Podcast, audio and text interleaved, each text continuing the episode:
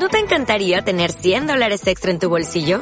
Haz que un experto bilingüe de TurboTax declare tus impuestos para el 31 de marzo y obtén 100 dólares de vuelta al instante. Porque no importa cuáles hayan sido tus logros del año pasado, TurboTax hace que cuenten. Obtén 100 dólares de vuelta y tus impuestos con 100% de precisión. Solo con Intuit TurboTax. Debes declarar para el 31 de marzo. Crédito solo aplicable al costo de la presentación federal con TurboTax Full Service. Oferta sujeta a cambios o cancelación en cualquier momento.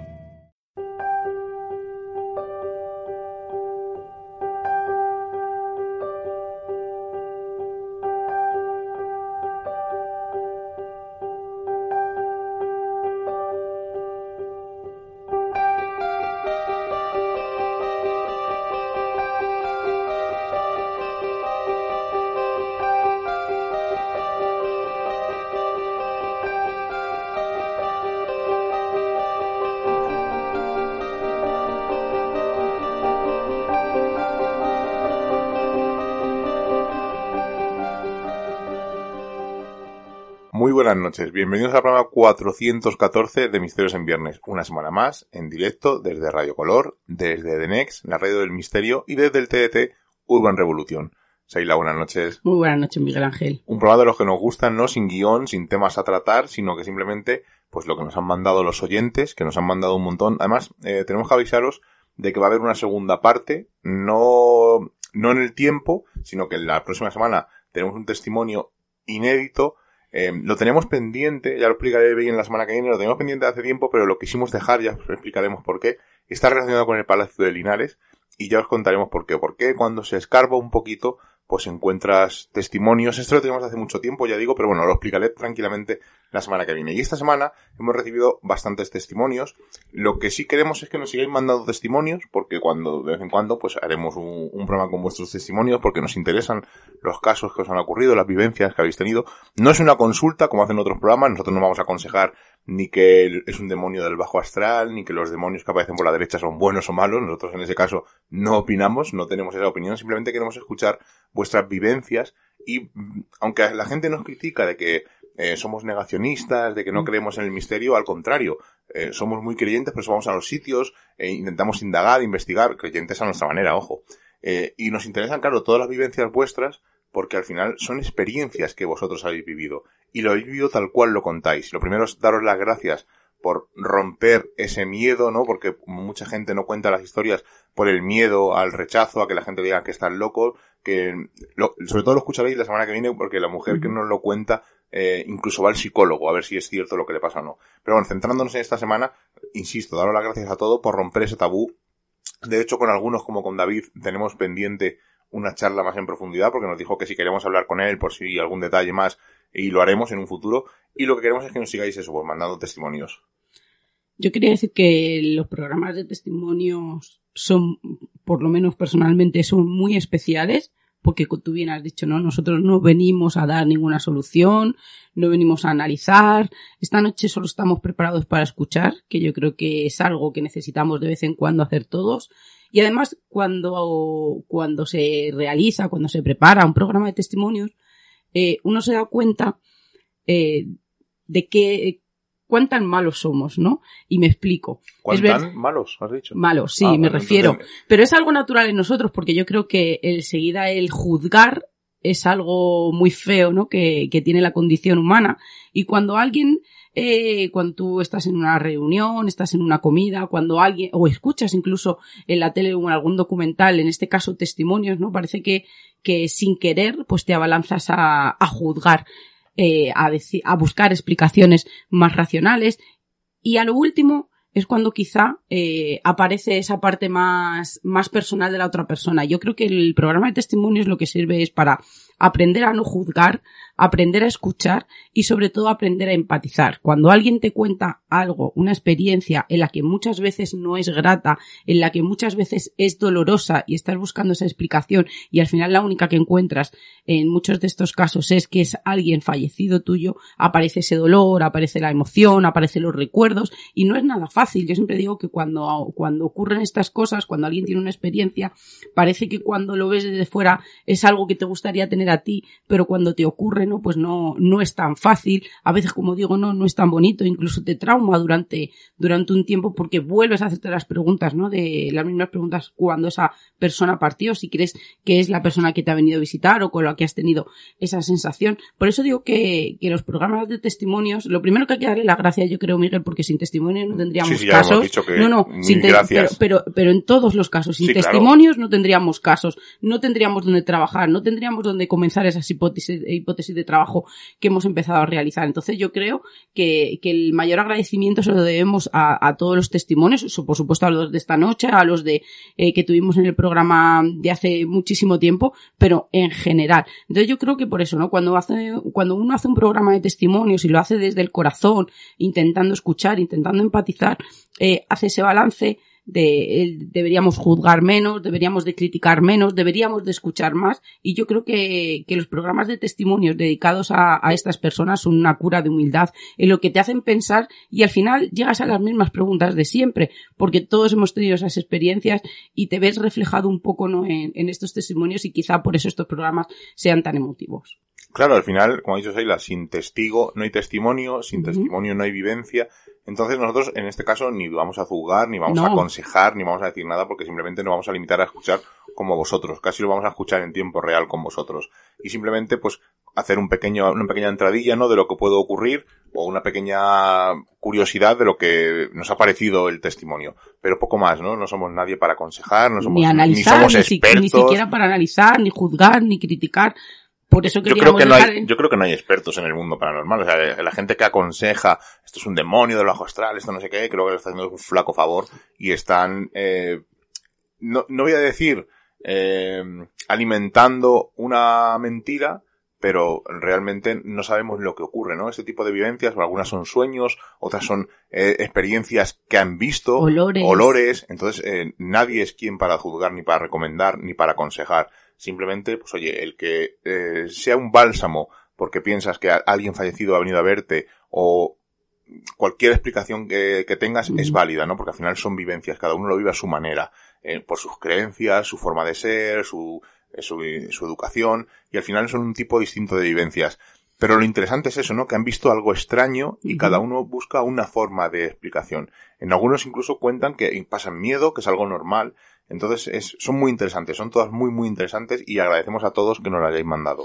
Además, eh, si hay algo curioso, es que aunque se, se sea creyente en cosas paranormales, en el más allá, en la visita de tus seres fallecidos, lo primero, aunque nos parezca, o hay, haya gente que le parezca eh, que no es lo real, lo primero que intentas buscar es la parte racional. Y yo creo que esta noche eso va a quedar muy patente en todos los testimonios, que lo primero que hacen, y también esa conclusión final en algunas de las ocasiones es, no sé lo que es, no puedo explicarlo, pero sí que he buscado esa explicación más racional. Os recuerdo las maneras de contacto, pues si los queréis seguir mandando testimonios, el, al WhatsApp, la forma más sencilla, al número 659-393279, con el más 34 si lo escribís desde fuera de España, repito, 659-393279. Si formáis parte del grupo de Misterios en Viernes en Telegram, pues recordar que Misterios en Viernes 2 es el grupo de Telegram y con Misterios en Viernes es el móvil que yo tengo y me lo podéis mandar por allí. Si no, pues desde iVox, por Facebook, en Misterios en Viernes, por Instagram, en Misterios en Viernes, al correo misteriosenviernes.com. De cualquier manera que me lo mandéis, yo no os preocupéis porque los transformo. De hecho, yo creo que os han mandado por todos los, lados, tanto por Telegram, por mail, por WhatsApp y los he transformado para que se escuchen en el programa. Y ya sin más preámbulo, vamos a empezar a escuchar por vuestras historias.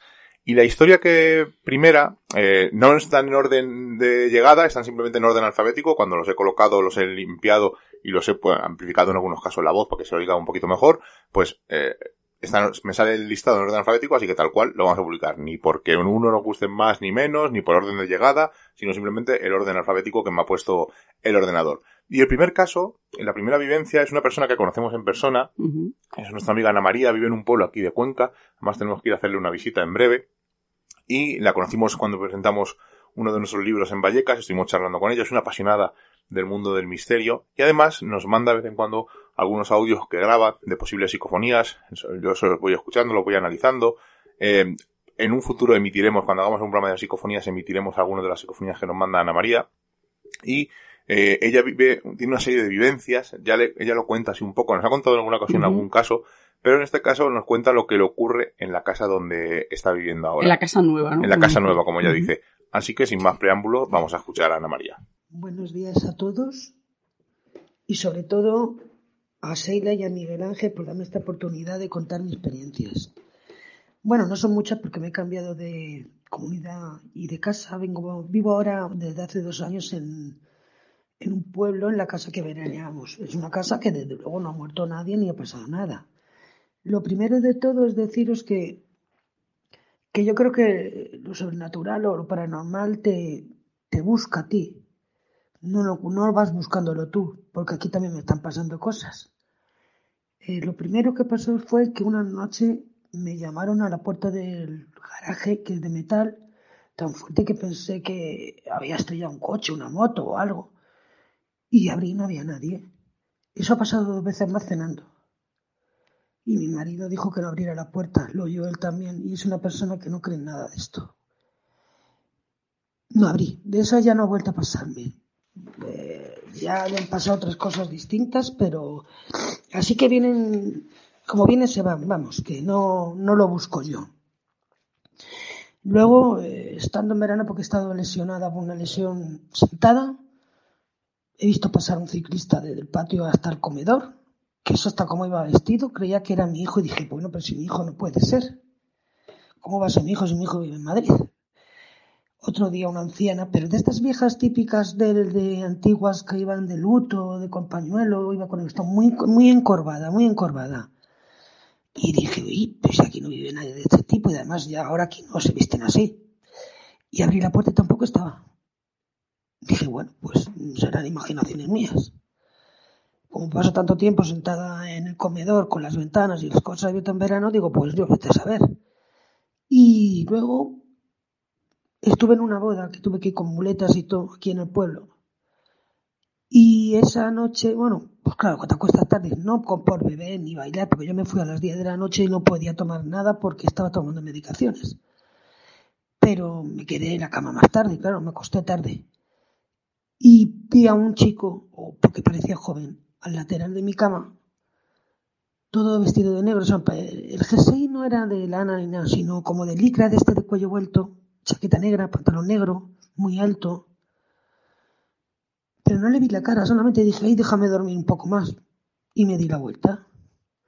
Ya no lo he vuelto a ver. Yo creo que era un primo mío que falleció, pero bueno, eso se queda en la incógnita porque no le vi la cara otra vez es lo que me pasa mucho es nada más acostarme. O sea, es que no estoy ni durmiendo. Es que es meterme en la cama y estas camas de ahora modernas son muy altas, que a mí me cuesta un montón subirme. Y es meterme para tapar con el edredón y me pegaron un empujón que me tiraron al suelo y rodé como una tonta. Eso sí me ha pasado también. Y el notar que alguien duerme al lado mío porque baja la almohada al lado tuyo, porque yo duermo en una cama de matrimonio, también lo he notado. Hablan mucho en mi habitación, se les oye. E incluso me dicen que me van a apoyar. Yo no sé en qué me van a apoyar. Porque se lo pregunto digo, ¿en qué me vais a apoyar? Porque es que no, no lo entiendo. Y, son cosas así raras que te pasan de Pascual Random. Pero este, esta vez ha sido este último año, el que hemos acabado. Porque yo llevo dos aquí. Y luego, mm, lo peor, lo mejor es quizás que como ya me he acostumbrado cuando me voy a acostar, me da absolutamente igual. Porque ya que ellos te buscan a ti, no puedes evitarlo. La tele se enciende, la de la cocina sola, dice mi marido, la tiene que apagar el hombre a las 4 de la mañana todos los días. No soy yo ya, es que ya mi marido está viendo que las cosas pasan de verdad. O sea que, y es un escéptico total, y no cree en religiones ni cree en nada. Pero como se levanta a esa misma hora siempre a beber agua, pues la tiene que apagar y me lo dice al día siguiente, oye, la tele estaba puesta a las 4. Digo, sí, hombre, como que yo estoy a las 4 ahí, todavía durmiendo. Orbes blancos veo continuamente, continuamente, siempre, siempre, siempre. Y luego, pues, mm, aparte de lo de la tele y todas esas cosas, pues, es decir, ahora últimamente hay alguien que silba en la casa, aparte de que hablan también. alguien imita mi voz y llama a mi marido y luego me está preguntando, ¿me estás llamando? Yo, no, tú me llamas a mí, así estamos. Parece que vamos a tener que poner un walkie, un walkie o lo que sea, porque no nos enteramos. Pero vamos, silbido. Alguien juega con la gata y la gata, la pobre, sale toda asustada. Ella me da la indicación de que pasa algo raro porque se pone a mirar en un punto fijo y yo duermo más tranquila cuando la veo. Por eso, digo que estoy despierta cuando pasan las cosas porque espero a taparme. Ella espera que yo me acueste y ella ya se pone a los pies. Entonces la tienen asustada, ahí silbando, eh, hablando por ahí solos. Yo no sé quién es. Yo sé que hay un hombre y una mujer, pero no sé quién son. Y la verdad, de momento lo único que te puedo decir son estas cosas que me han pasado. Y eso que han ido al cementerio. Si llego ahí, me traigo 80. Y en esta casa no ha muerto nadie. Pero aquí pasan más cosas que en Madrid, porque aquí te das cuenta con la tranquilidad y la paz que el relajo que tienes, que como hacer yoga, porque en mi calle no pasan apenas coches, están dando más a casi al campo. Y aquí la gente que vive, ya te digo, no pueden ser porque están en Madrid y lo que tengo al lado es una parejita joven con una niña de meses, o sea que no creo que sea la vieja, vamos. Pero de todas las formas, hablar me habla mucho, me protege mucho, sobre todo cuando voy a unos médicos y todo, me dan señales, también igual que hay malo, o bueno, bueno, no me han hecho daño, no puedo decir que sea malo, no, a lo mejor es bueno, es que me aparecen muchas plumas siempre, plumas blancas en, en la mesilla, porque me regalaron una Biblia y la tengo en la mesilla, y sé que estoy muy protegida, pero de todas las formas, aquí se notan malas cosas. Si estoy sintiendo miedo como cuando vi la Santa Compañía. Me da miedo ver eso. O que se asome o vea a alguien por la ventana. Que no sé, porque es que todos me pasan así. Pero de todas formas no tengo más que contar, solamente que espero que os guste más o menos mi relato y, bueno, relato no, mis experiencias, que leche. Y que estéis todos bien y sobre todo muchas gracias a Seila y Miguel Ángel por darme la oportunidad de contar lo lo poco mucho que me esté pasando de momento en otra ciudad. Muchas gracias a todos y que tengáis un año bonito. Buenas noches a todos. Son vivencias que además escuchan los dos, tanto su marido como ella. Sobre todo, a mí lo que más me impresiona es el de la puerta de, de Chapa, ¿no? Que alguien como que golpea, bueno, que golpea no, la primera impresión es como que algo se ha estrellado allí, porque dice como que se ha estrellado una moto o un coche, que no sabe. ¿No? Y esa gente que ve pasar de esos layos. Me recuerda mucho al testimonio de tu tía Luisita, cuando nos contaba que veía pasar a gente, que no le veía la cara, eh, que los veía siempre de lado. O sea, son mm, coincidencias entre testimonios distintos, evidentemente, porque la tía Luisita tenía cierto don, eh, y no sabemos si Ana María mejor lo tiene, que es posible. Además, la tía Luisita, yo siempre recuerdo que ella decía que cuanto más tiempo llevaban fallecidos, más difuminados se veían. Si alguien acaba de fallecer, le veía con todos sus rasgos, pero si pasaba alguien que, que no podía ni siquiera verle el rostro, era porque llevaba mucho tiempo fallecido. Es un poco quizás como en la película, esto es una elucubración total, joder eh, como la película Coco, ¿no? Que dice que mientras que alguien recuerda a alguien fallecido, pues es una forma más fácil de manifestarse, quizás, ¿no? Eh, es una elucubración total, evidentemente. Esto es una teoría así a bola pluma, pero que tiene su pozo de hipótesis, ¿no? Al final. A mí me ha parecido muy curioso también lo que habla de la Biblia, de esas eh, plumas que aparecen y sobre todo también que a veces achacamos los fenómenos a un lugar en concreto, a una casa, a la casa del pueblo, pero en este, en este testimonio que nos ha dado Ana María, pues parece que esos fenómenos que ocurrían en su casa antigua, pues también están empezando ¿no? a ocurrir en, en esta casa nueva. Y sobre todo, me llama mucho la atención que cuando alguien sufre una, una vivencia o, o experimenta, que a lo mejor sufre no es la palabra, la palabra correcta, eh, le da miedo hablarlo, ¿no? Eh, la analiza mil veces para ver qué es lo que ha podido ocurrir, pero qué bálsamo encuentra, ¿no? Esa persona cuando hay alguien que comparte esas mismas experiencias, en este caso con su marido, y encima no diciendo, mi marido es muy escéptico, mi marido nunca me ha creído, eh, no eh, pensaba que tenía otra razón las cosas que estaban ocurriendo,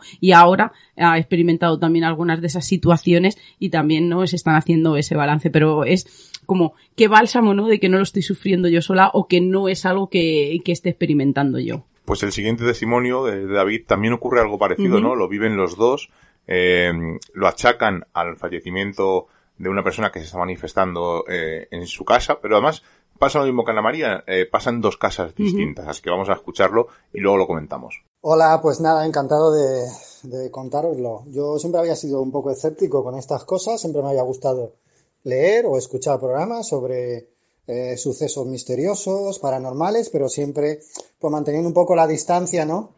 Pero claro, después de haberlo vivido en primer plano, primero que lo vivió mi pareja y después yo haber visto alguno o sentido alguno también, pues claro, pues ya te convences.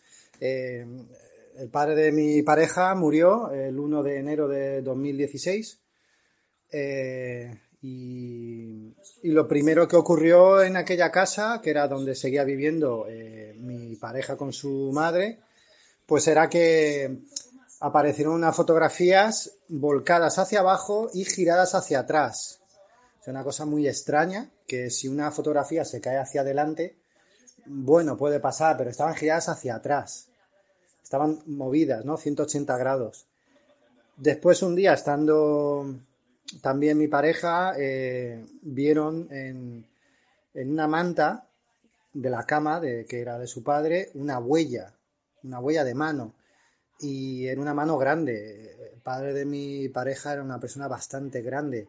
Y ellas pusieron, tanto mi novia como su madre, puso la mano al lado y no era una huella de ellas porque era más grande, ¿no?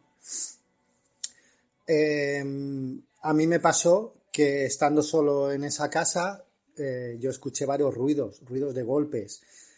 Primero en el, en el piso de abajo, y que pensé que había llegado mi pareja de trabajar, y al rato, a la media hora, escuché otro mucho más fuerte en el mismo piso donde yo estaba. Que ahí ya dije, ah, pues sí, estoy convencido de que ahora sí que ha entrado en la casa. Y no, era un golpe que yo había escuchado como unos 4 o 5 metros de mí y en un golpe clarísimo. Es una casa que no está unida con otras casas, porque puedes pensar, bueno, pues el vecino ha pegado un golpe o lo que sea, no, no, esa casa no tenía ninguna pared eh, que estaba en contacto con pared de otros vecinos, ¿no? Estaba una, eh, una casa que está completamente separada. Otro día eh, mi pareja empezó a notar dentro de su coche, en el garaje, un olor muy fuerte de tabaco y es que su padre fumaba mucho. Y le sorprendió muchísimo eso, ¿no? Lo de, lo de empezar a notar así de la nada un olor de tabaco. Otro día, lo que más sorprendió y a, a mi pareja ese día sí que le dio miedo y tuvo que salir de casa, fue que estaba en el piso de arriba y empezó a escuchar una respiración muy fuerte en el piso de abajo. Y pensó que era la perrita que estaba enferma y que estaba respirando de una forma como muy forzada. Conforme bajó las escaleras se dio cuenta que esa respiración venía del cuarto de, de sus padres. Y cuando entró esa respiración era muy fuerte y la perrita estaba acostada eh, en el suelo, mm, que la miró y vamos, estaba completamente normal. Pero esa respiración se oía muy, muy fuerte. Y ahí sí que a mi pareja en ese momento le dio, le dio miedo y salió de casa, se asustó muchísimo. En otra ocasión estábamos comentando eh, pues actrices que le, que le, parecían guapas a su padre y, y, en ese momento que estábamos mencionando alguna de esas actrices y decía pues mira este esta chica le parecía muy guapa a mi padre tal decía siempre que era muy mona eh, había un, un bolso colgado de la maneta de la puerta y ese bolso se balanceó. O sea, eso lo tuve yo al lado. Era la primera vez que a mí me pasaba eso y lo de, lo de los golpes que sucedieron después que he comentado. ¿no? Y bueno, ahí nos quedamos blancos. O sea, un bolso que se mueve, que se balancea, colgado de una puerta, que no hay corriente porque la, la cocina estaba cerrada y se mueve ese bolso de izquierda a derecha. O sea, fue flipante. Y bueno, esa casa ya la vendieron y yo ahora vivo en un piso con, mi pareja, sigue siendo mi pareja. Eh, y aquí en este piso, pues lo que nos ha pasado es eh, que yo he vuelto a sentir ese olor de tabaco en la cama.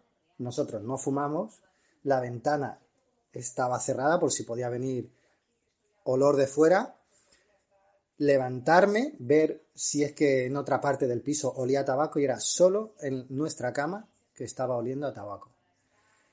Eso fue eh, en una fecha que, bueno, faltaban unos pocos días para que mi pareja y yo nos casásemos y pensamos que eso era como una señal de...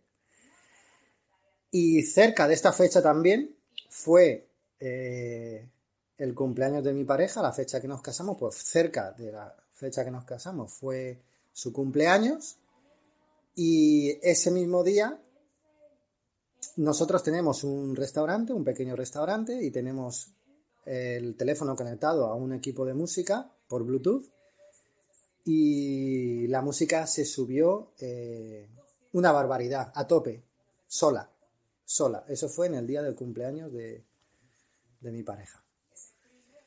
Y bueno, eh, si hubiera pasado una o dos cosas, pues puedes decir, bueno, son coincidencias, tendrán alguna explicación un poco extraña, pero bueno, pero no sé, tantos sucesos extraños uno detrás de otro a raíz del fallecimiento de su padre, pues bueno, da que pensar un poco, ¿verdad? Bueno, y muchas gracias por escucharme. Más algo típico, ¿no? Empieza diciendo, yo no creo en estas cosas hasta que me pasan. Además, coincido con él en que los fenómenos paranormales son cosas sutiles, son cosas leves, ¿no? Ese bolso o bolsa que se mueve es muy parecido al caso de que contamos en Vallecas Paranormal, de ese bastón que se mueve solo, que está colgado. Y yo creo que esos son los fenómenos paranormales, son algo sutil, algo leve, ¿no? no nunca veremos, ojalá, eh, y entenderme cuando digo ojalá, veamos una silla levitar, pero ese tipo de energía, esa manifestación, bien sean fantasmas o lo que sea, eh, interactuar con nuestro mundo físico, eh, pues creo, imagino que será muy difícil. Entonces son cosas leves, ¿no? Cosas que se pueden tocar y que se quedan como balanceando. Ese es, yo creo que es, para mí ese es el concepto más paranormal.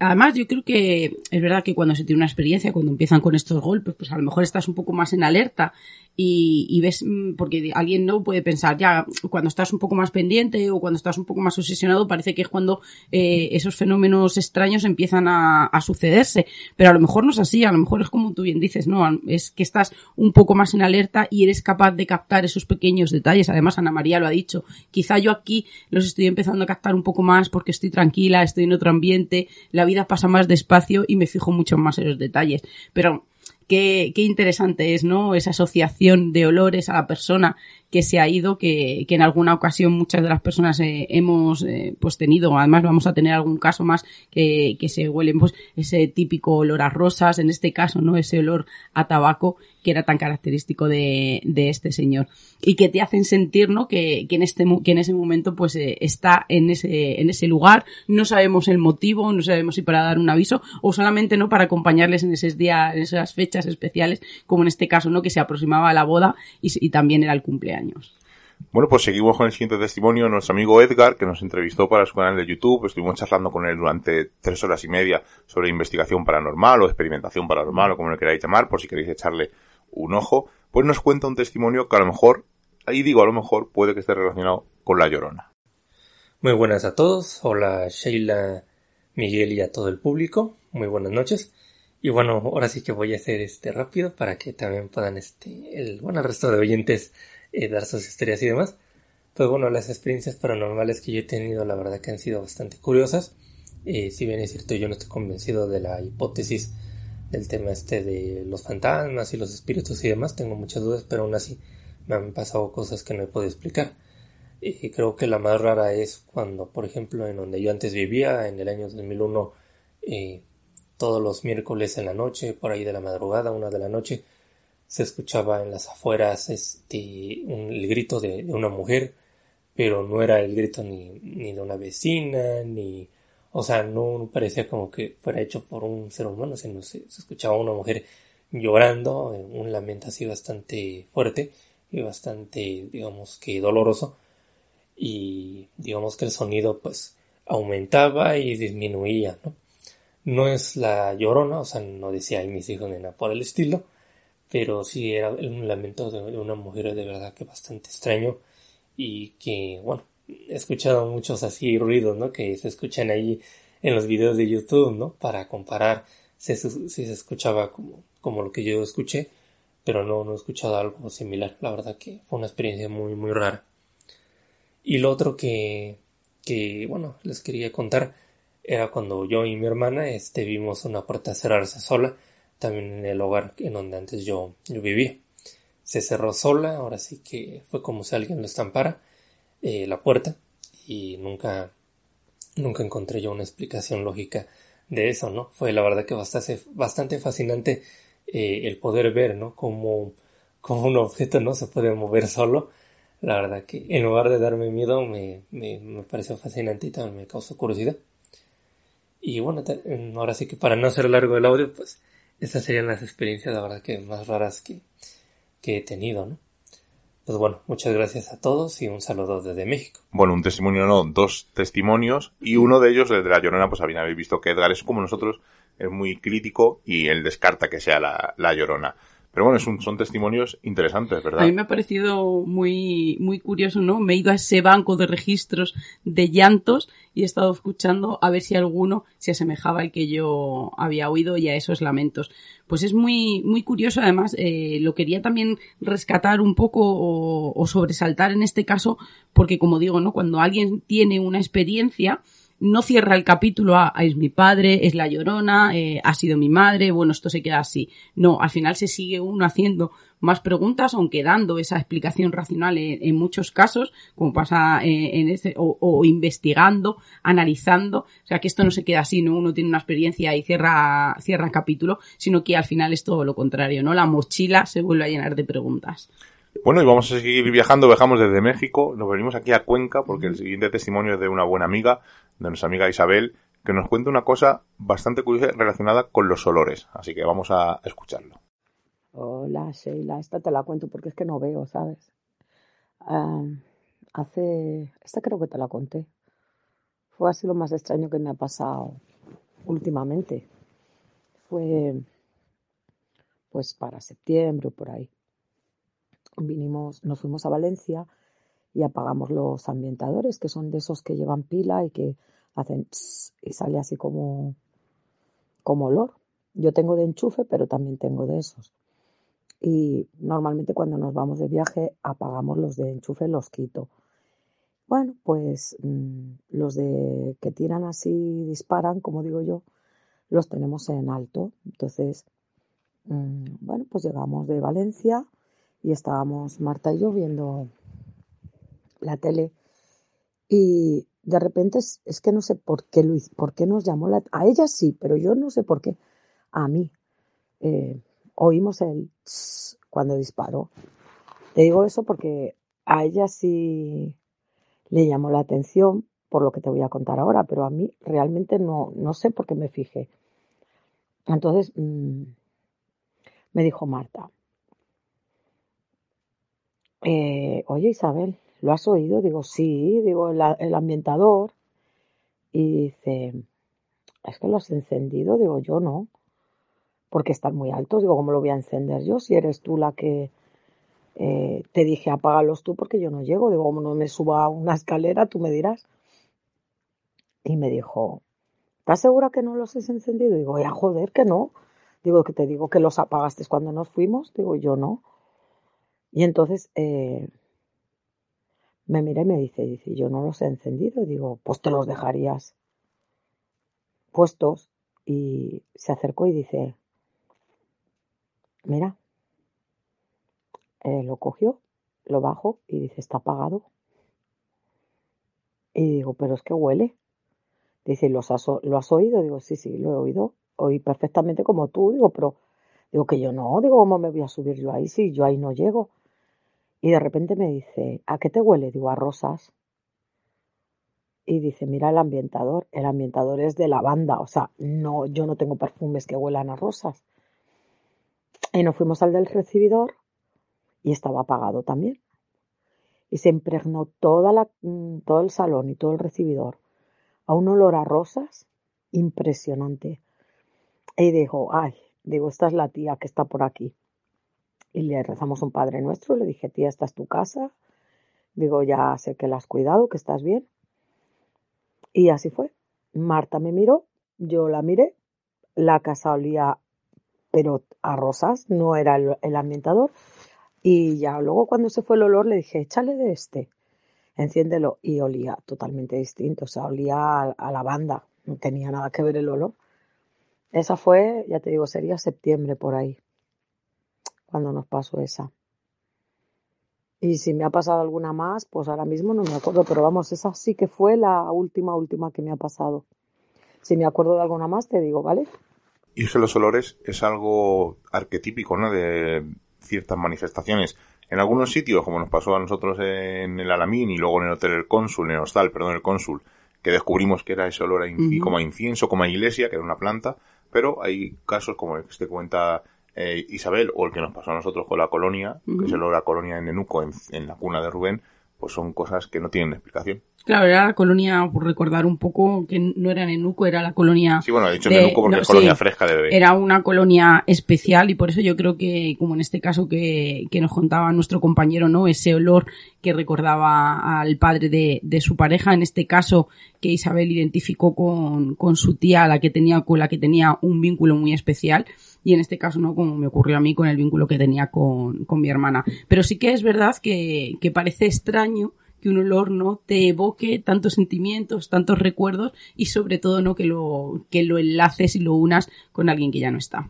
El siguiente caso es muy curioso porque claro, eh, nosotros somos eh, experimentadores, nos gusta ir a los sitios a experimentar, hemos conocido a muchos grupos, hay algunos grupos a los que no queremos volver a ver y hay grupos con los que tenemos una muy buena relación, somos muy amigos, eh, puede ser el caso de Omega 4, y uno de sus componentes es nuestro amigo Luis Merino, que casi siempre nos comenta en Evox el programa, eh, tiene su programa de vía incógnita eh, y colabora pues con Antonio y Juan Antonio y el resto de compañeros de Omega 4 pues en experimentaciones paranormales, viaja por el mundo.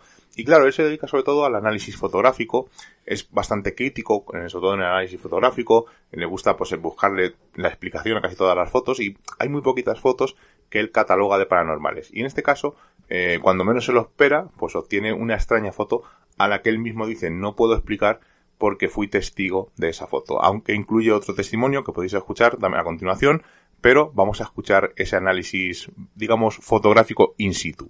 Buenas noches, Miguel Ángel, Sheila, Rubén, y buenas noches a todos los oyentes de Misterios en Viernes.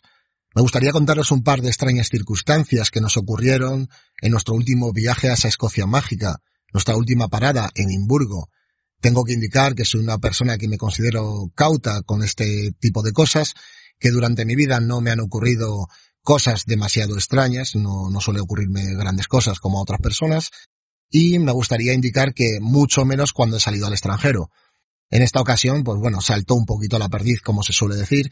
Nos encontrábamos en Edimburgo, mi mujer Ainara, su hermana Miriam y mi cuñado Daniel.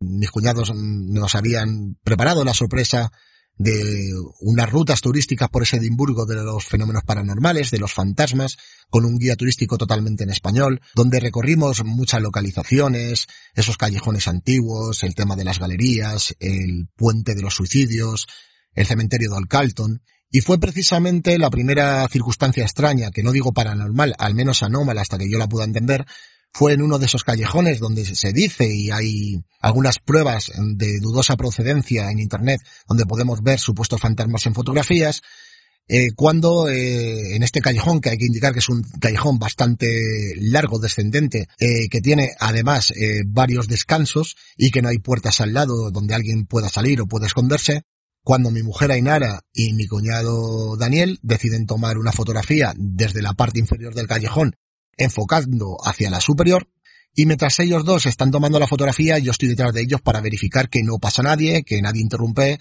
esas fotografías, ¿no? Y en un principio tengo que decir que así fue. Eh, mi mujer Ainara toma la primera fotografía a las 7 en punto de la tarde con su teléfono móvil y en modo nocturno. Lo que ocurre es que como había todavía demasiada luz natural, la fotografía de mi mujer Ainara eh, sale un pelín con un poco de quemado de fotografía, ¿no? Porque no necesitaba estar realmente en modo nocturno. Mi cuñado Daniel eh, toma una segunda fotografía a las 7 y 3 segundos de la tarde, 3 segundos después justamente que mi mujer, y la fotografía de Daniel sale estando yo allí presente un extraño personaje.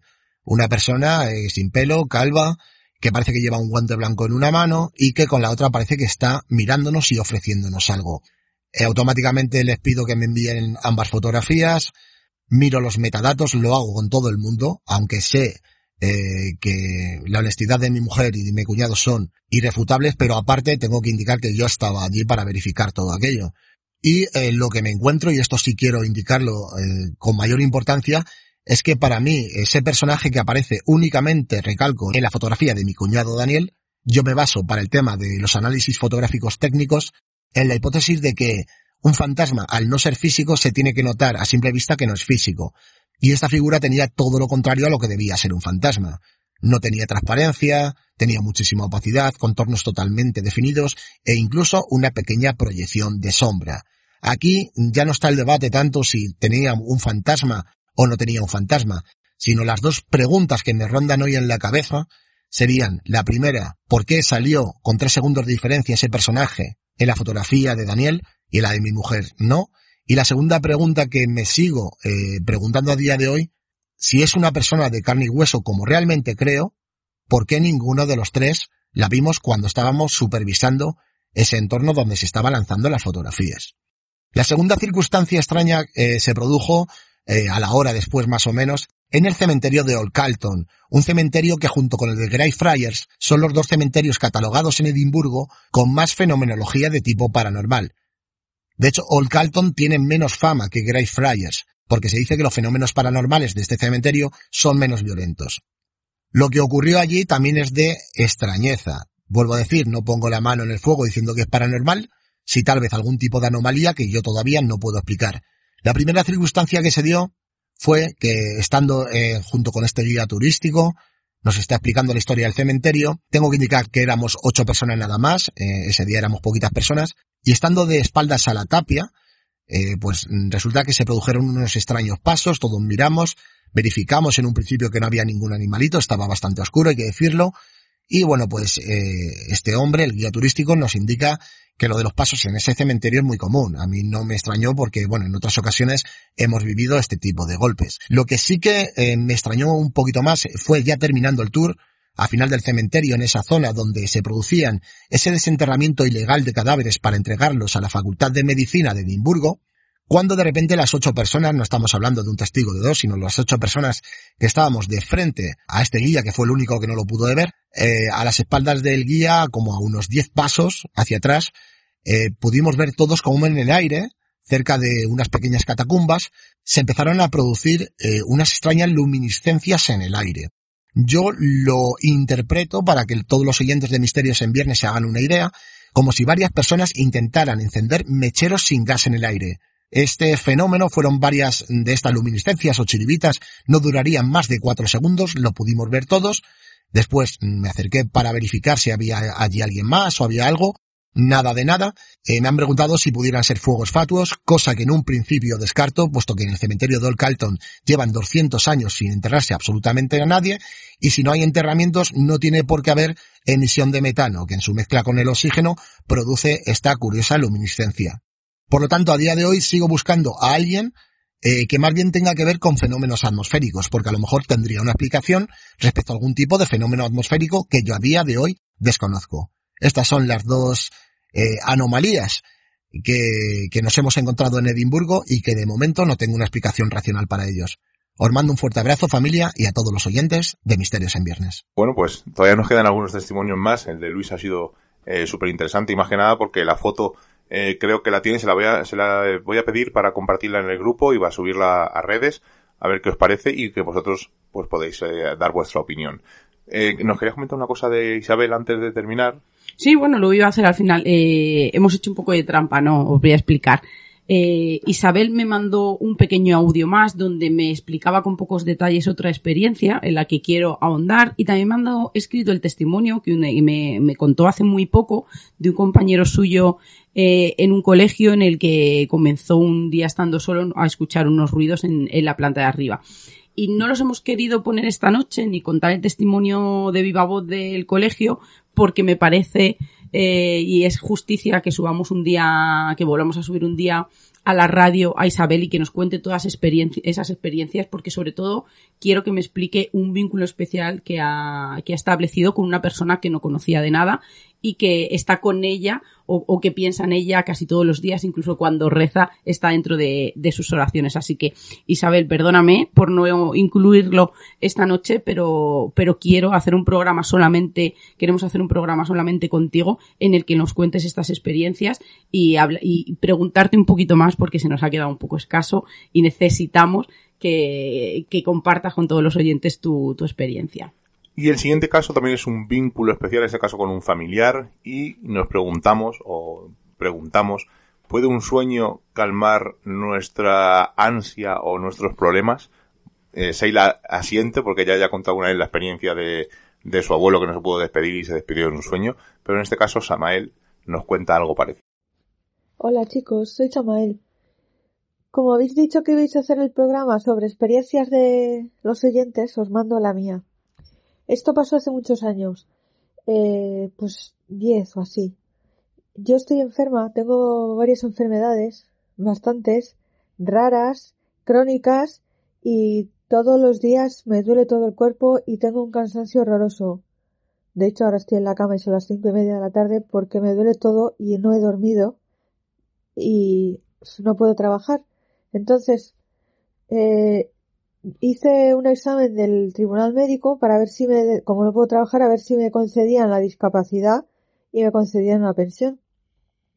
Y había pasado un mes y no me había llegado la resolución. Yo estaba súper nerviosa, con un estrés que no podía vivir. Entonces, eh, la cosa, bueno, es que estaba fatal. Pues un día, un viernes por la mañana, me desperté y resulta que, o, un sábado por la mañana me desperté y acababa de soñar que estaba en una plaza oscura como en penumbra eh, y todas las paredes tenían como pósters de estos cuando anuncian conciertos. Y de repente empezaba, estaba yo sola, se quedaba todo a oscuras como iluminado muy tenue, muy tenue y empezaban como las paredes a irse hacia abajo como un ejemplo, como cuando van al callejón diagonal en Harry Potter y Hagrid da con la varita mágica en, el, en la pared y empiezan los ladrillos a moverse. Pues así, y empezaban a irse las paredes hacia abajo y a desaparecer, se quedaba todo hecho como un descampado, y yo en vez de asustarme, en el sueño pensaba, decía en voz alta, bueno, claro, esto no pasa nada, no es nada raro, no tengo que tener miedo porque en realidad esto lo que quiere decir es que está desapareciendo el sueño y lo que está pasando a partir de ahora es verdad, es la realidad.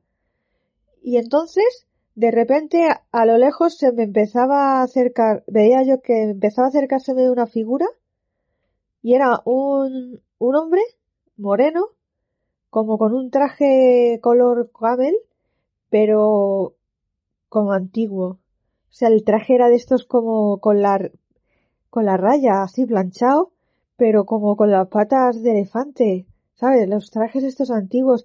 Y el tío era moreno, pero así en plan antiguo también. Y era esto que se me acercaba y me, da, me estiraba la mano y cuando me estiraba la mano yo se la daba y me sonreía, pero una sonrisa que le llegaba a los ojos y que a mí esa sonrisa me calentó el pecho, como por así decirlo, se me, me alegró por dentro. Y, y entonces dije, hostia puta, es mi padre, chaval, porque yo, mi padre me tuvo a mí con 45 años y mi padre cuando siempre ha tenido el pelo blanco desde muy joven, con 20 años o así ya tenía el pelo blanco y yo a mi padre nunca le he visto con el pelo moreno, ni jo o sea, es que flipé porque al, al estar ya tenerlo de cerca y hablarme me di cuenta de que era mi padre, pero es que yo a mi padre nunca le he visto con el pelo negro. Siempre lo he visto con el pelo blanco porque me tuvo 45 años y aquí era más joven. Y estaba súper guapo, moreno, joven y me dijo, me han dicho que te están dando tacatá y me dijo una cantidad de dinero eh, en pesetas, no sé cuántas mil pesetas, porque como yo no trabajaba ni nada, mi madre me estaba dando un poquillo de dinero para ayudarme todos los meses. Mi padre se murió en el 2002, Pero como ya había estado malo y, he hospitalizado y tal, mi padre no había llegado a usar los euros, mi padre solo había usado las pesetas. Cuando me dijo, me han dicho que te están dando tantas pesetas, yo según me desperté, esa cifra que todavía la tenía en la cabeza, metí el, cogí el móvil, puse la calculadora y metí la cifra de esas pesetas en la calculadora, la pasé a euros y era justo lo que me estaba dando mi madre. ¿Sabes? Y yo me quedé loca. Porque pensé, se lo desperté a mi marido y le dije, mira tío, lo que me acaba de pasar. Y llamé a mi madre por teléfono y le dije, mira lo que acaba de pasar. Porque mi padre llevaba ya muerto muchos años. Y me dijo mi madre y me dijo mi marido, puf, eso quiere decir que no te, que no te preocupes, que no te van a dar la pensión y que te dejes ya de estar tan estresada y de sufrir tanto. Y, y nada, y cuando me dijo eso en el sueño, sonriente, luego se marchó y yo me desperté justo y, y efectivamente, esto fue un viernes o un sábado. El lunes me llegó el cartero y me entregó una carta de estas de acuse de recibo y era la justificación, la, ¿cómo se dice? La notificación del tribunal médico diciendo que me daban el 47% de discapacidad, pero que no me daban pensión. Y yo dije, oh my god, me quedé loquísima. Y nada, yo creo que fue mi padre que, porque me ha pasado esto más veces en otras situaciones y siempre que me ha pasado le veo joven. Si yo sueño con el per, con mi, con mi padre con el pelo blanco normal, es que sueño normal, pero cuando le veo joven con el pelo negro, siempre ha sido cuando he estado yo en alguna situación fastidiada, estresada o algo, y siempre me ha dicho algo que me ha quitado el estrés y me ha ayudado y me ha acompañado. Y yo pienso que es él de verdad, que no es un sueño, sino que es una realidad, pero que en vez de aparecerse en casa o algo, pues es más, a lo mejor más cómodo o menos, no sé. Y nada, espero que no haya sido muy lioso el relato y que se entienda bien y que os guste. Un beso, un saludo a todos los oyentes y muchas gracias a vosotros por no fallarnos nunca, chicos, os quiero. La historia es casi, casi parece como una fábula, ¿verdad, Seila? O sea, es una vivencia mm, espectacular. Sobre todo, mmm, quiero decir que alguien que no nos conoce físicamente, que solamente por escucharnos, que nos diga que nos quiere, pues a mí me parece increíble, ¿no? El, el sentimiento es mutuo. Nosotros eh, tenemos la suerte de haber conocido a algunas personas en persona, valga la redundancia. A Samael tenemos pendiente, estamos cerquita porque vive en Madrid, pero es que mmm, cuando vamos a Madrid, el, el, sábado pasado estuvimos y fue como una especie de gincana. Pero fuimos sí a ver que... a Miguel Ángel Ruiz, luego uh -huh. fuimos a ver a un amigo, por la mañana desayunamos con Lázaro Toten y ya tenemos que regresar porque claro, es una hora y media de viaje y al final parece una especie de gincana. Quedamos con uno, otro, otro, otro y no tenemos es, tiempo, es pero agotador. lo tenemos pendiente. Pero bueno, yo es verdad que con Samael tengo contacto semanal y y fíjate, ¿no? En ese sueño yo he visto eh, rasgos de la personalidad de Samael, sobre todo ese principio, y algo muy típico que cuando ves a ese ser querido ya fallecido, lo ves en sus años más, de más esplendor, cuando ve a su padre, no tan guapo, moreno, y que lo asemeja, ¿no? Y que ella siempre lo enlaza con, con pues con la, con un mensaje eh, que va a ocurrir, ¿no? O, o, algo, un hecho futuro muy, muy, muy, muy cercano, en este caso, ¿no? Eh, y sobre todo que la da el bálsamo. Yo creo que nos, quedemos, nos quedamos con eso, ¿no? Que cuando ella ve a su padre en sueños, siempre es para, para fortalecerla y para darle ese bálsamo que necesita, como en este caso, ¿no? Eh, quitarle ese estado de ansiedad que tenía. Y el siguiente audio, el último de este programa de testimonios, es un audio especial, también eh, como todos los, el resto de audios, pero es especial porque es una amiga eh, con la que empezamos en Misterios en Viernes. Fue los primeros que nos dieron la oportunidad de hablar en radio. Recordemos a Isaac Campos y a, y a nuestra amiga Steffi, donde en el programa Las Sombras de Palacio pues contamos nuestra primera experiencia junto con ellos, que fue además en el poblado de, en el despoblado de Oreja. Y digo que es especial porque al final eh, nos hicimos amigos, seguimos siendo amigos aunque no nos veamos, y eso es lo chulo ¿no? de, de Misterios en Viernes o de los programas del misterio, conocer gente y tener esa amistad y pasen los años y sigamos eh, charlando y cuando nos vemos, pues viéndonos como si nos hubiéramos visto allá. Así que vamos a escuchar este testimonio de Steffi que está muy relacionado con la música.